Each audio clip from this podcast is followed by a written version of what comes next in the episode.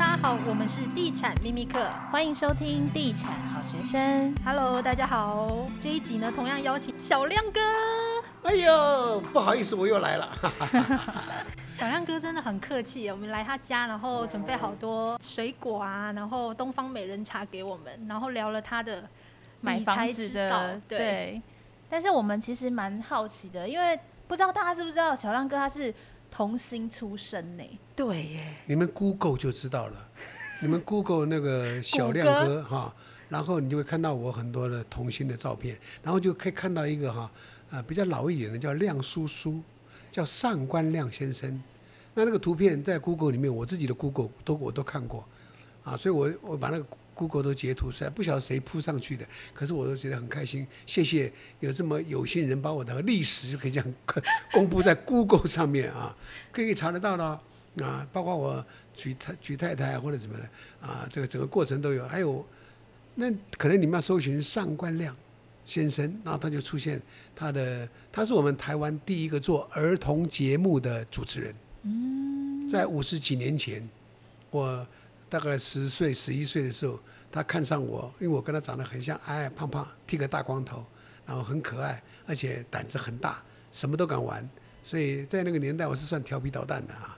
所以他就带我当他的助理，所以我也是跟他一起啊主持儿童节目，所以我们两个人算是台湾第一个主持。儿童节目的主持人真的很厉害耶！那可以跟大家聊一聊，因为其实艺人要走红这么久，真的很困难呢。你有什么心法？我现在来讲，应该算是过气的艺人了啦。不太谦虚了。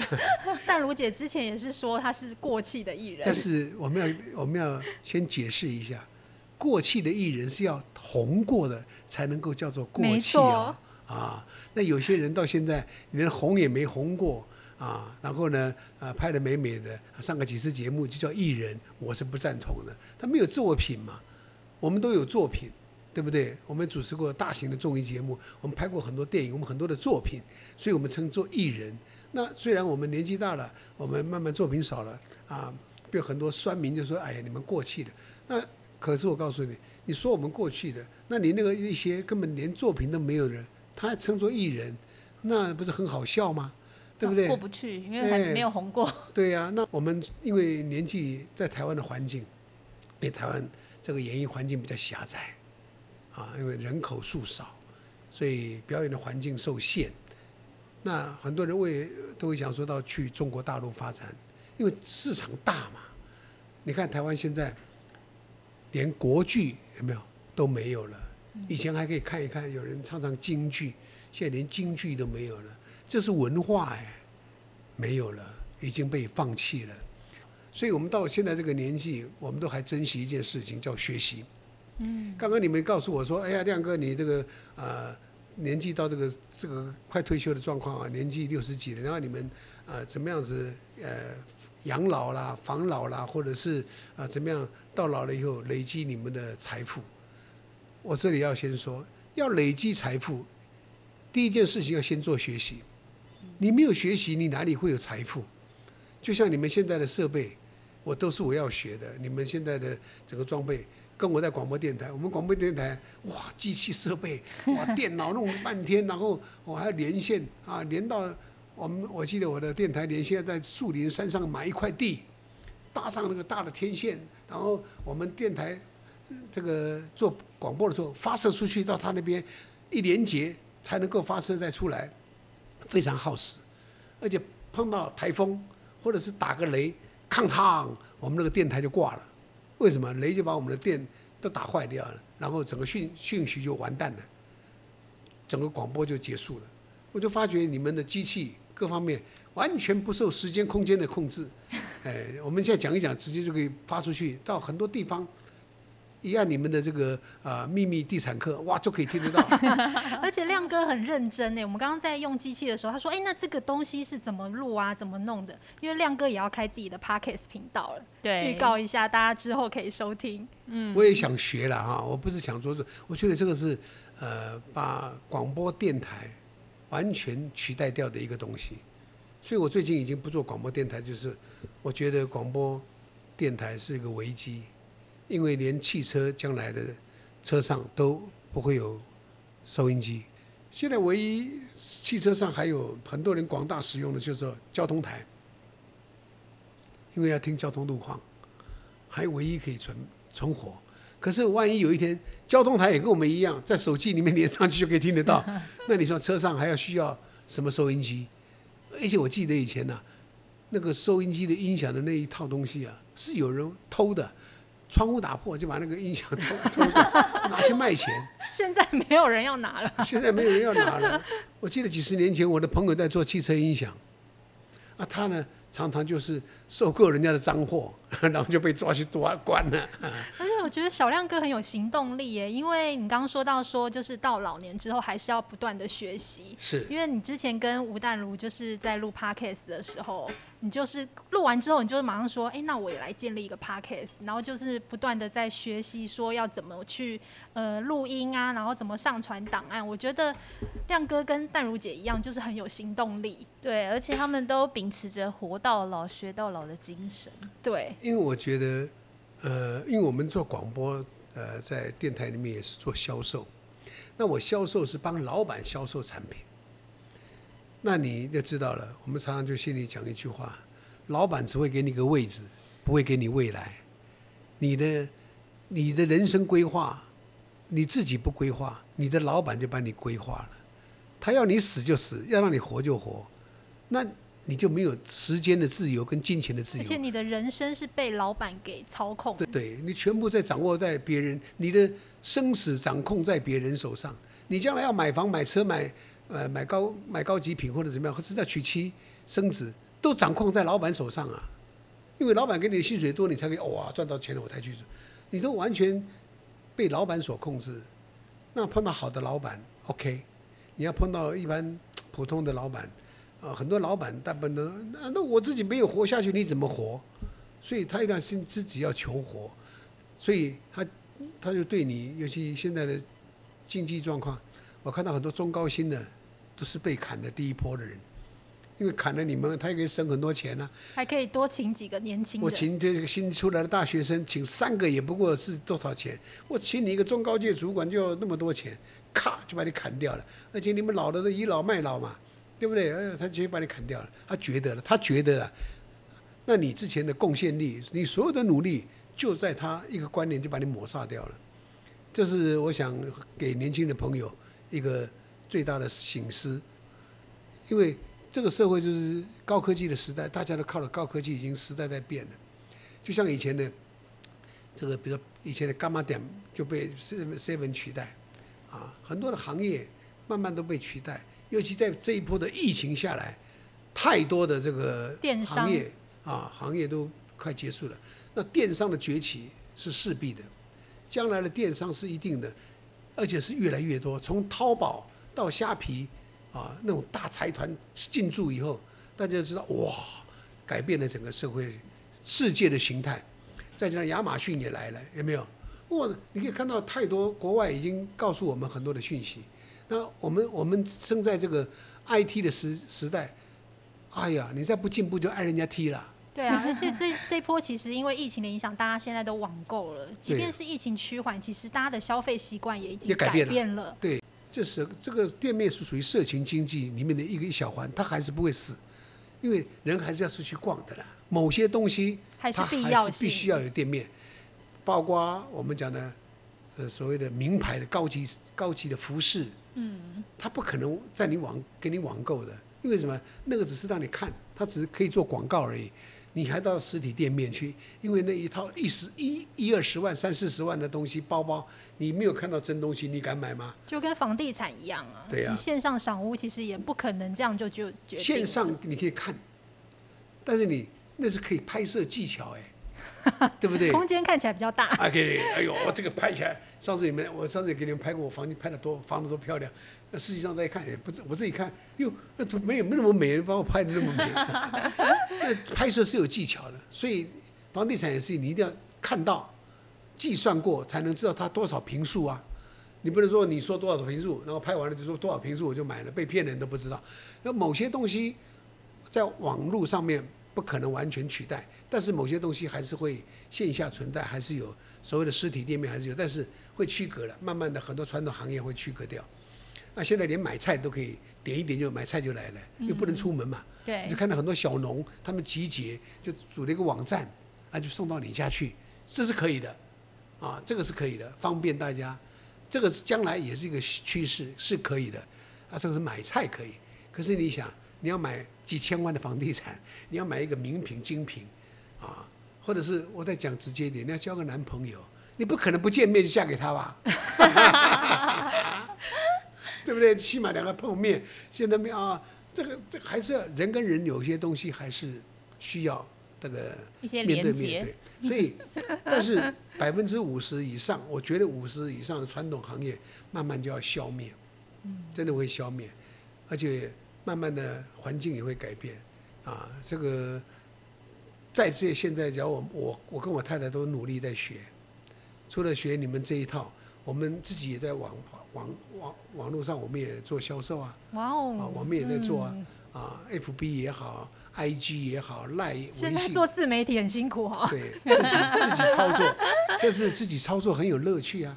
我不用去上班呢、啊，我在家里就可以有收入、啊。卖东西了，嗯。在家里就可以有收入，我就不用去看老板脸色了，是不是？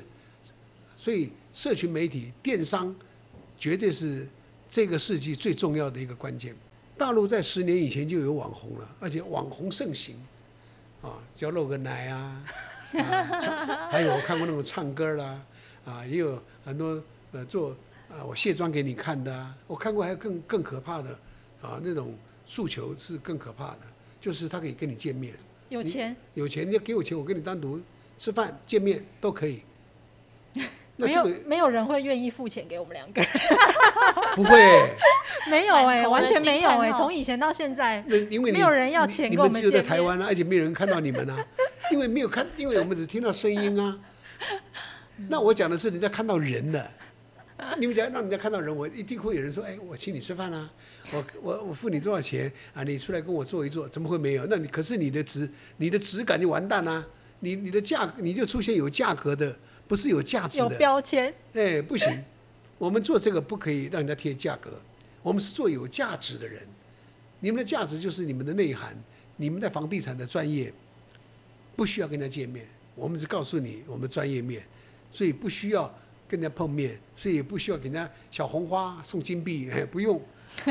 对，我们房地产知识透过 Podcast 就可以跟大家讲，不用面对面。对呀、啊，大家听我们 Podcast 就可以。对呀、啊，因为 Podcast 这这个这个不用还呃见面嘛，对不对？但有一天呢、哦，只要 Podcast 跟那个网络再结合，也是可以的。但现在这个已经早就结合了，就是直接就播放出来。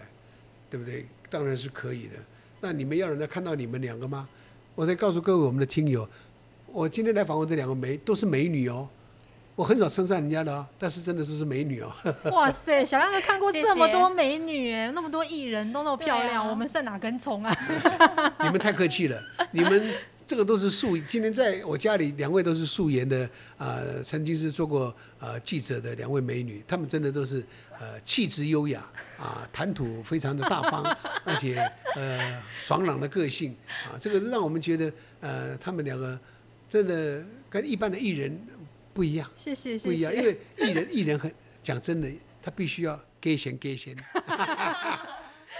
艺人嘛，异于常人，他一定要嗯装的跟真的一样啊，保留他自己的某些啊这个缺点掩盖起来啊。但是呃，我们一般的，假如说像你们从事外面工作，你们都没有掩饰你们任何不好的，就是很大大方方的穿着也很自然，就是一般的上班族。所以这种呃就素颜的情况下，你们真的比很多艺人美丽多了。哦，谢谢小亮哥，很多艺人卸了妆以后，你就觉得哇。恐怖哦！可是小亮哥，你是怎么去安排你的这个乐龄生活的？要怎么样才会越老越富有？除了学习之外，还要运动啊！要运动。你你在我家，你看到没有？有跑步机，有滑步机。我还有这个仰卧起坐的啊。我家我看房间里面还有一个那个轮子，那个有没有推的那个？哇，瑜伽垫放的就开始运动。那么平常我这个时差不多这个时间四点钟左右我就开始运动，到五点一个钟头。我就运动，再讲一遍，健康，啊，美丽，财富，嗯，全世界通用，华人其实都还蛮注重资产累积这件事。那小廖哥可以跟大家分享一下，就是你个人在投资上面是会怎么去操作？我的我的投资比较保守了，因为我们年纪大了，我们就不敢乱投资。那之前我有投资股票，那股票我后来我发觉不是我，我我我们没有办法每天看盘，我看盘我也看不懂。那我又不想买那种所谓呃很贵的。就大力光、台积电，哇，那个本很贵。虽然它会赚，但是有时候它跌下来是很可怕。那你有那个心脏啊？有哎、欸，前一阵子不是跌超多的？对，大家很多那个投资人都哦，对乐龄族来说，心脏比较不好，真的比较没扛起。那你要知道，我们我们这个年纪要承受这种心脏的压力是很痛苦哎、欸，对健康不好，不 行不行，母汤母汤。所以我的投资就是会在比较保守一点，保守一点，我会在投资房地产。我去，比如说有看到好的标的，我就不是很多钱的话，我会进去晃一晃，然后把它买下来，然后放放一阵子。当然，这个要好的标的啊，按照投资在我的能力范围里面，呃，两三百万之内的，我可以没有问题的，因为万一缺钱还可以卖掉的，我就先把它留丢进去看，那。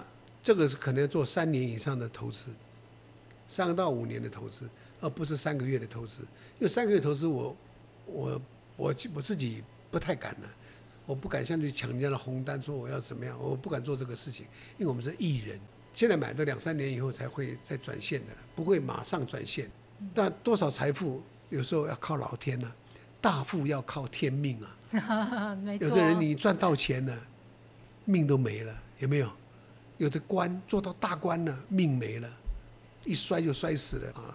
包括我跟我的孩孩子，我给他们的教育也是这样。所以做每一个行业，当然都有它可为的地方，但是你一定要知道你的兴趣、你个人的想法，然后它的前途性、前瞻性啊、未来性，这个都是要学的。接近退休年龄，我跟我太太是没有退休这两个字，我们还很努力的在学。在做，在做啊！我们第二次人生最大的这个学习，不然这个社会，这个这个世界是很竞争的。我们现在不是跟台湾人竞争啊，我们是跟全世界人竞争呢，多可怕啊！嗯，对啊，我觉得小亮哥很棒哎，就是呃，现在即便活到这个岁数，其实他还是不断努力的在学习。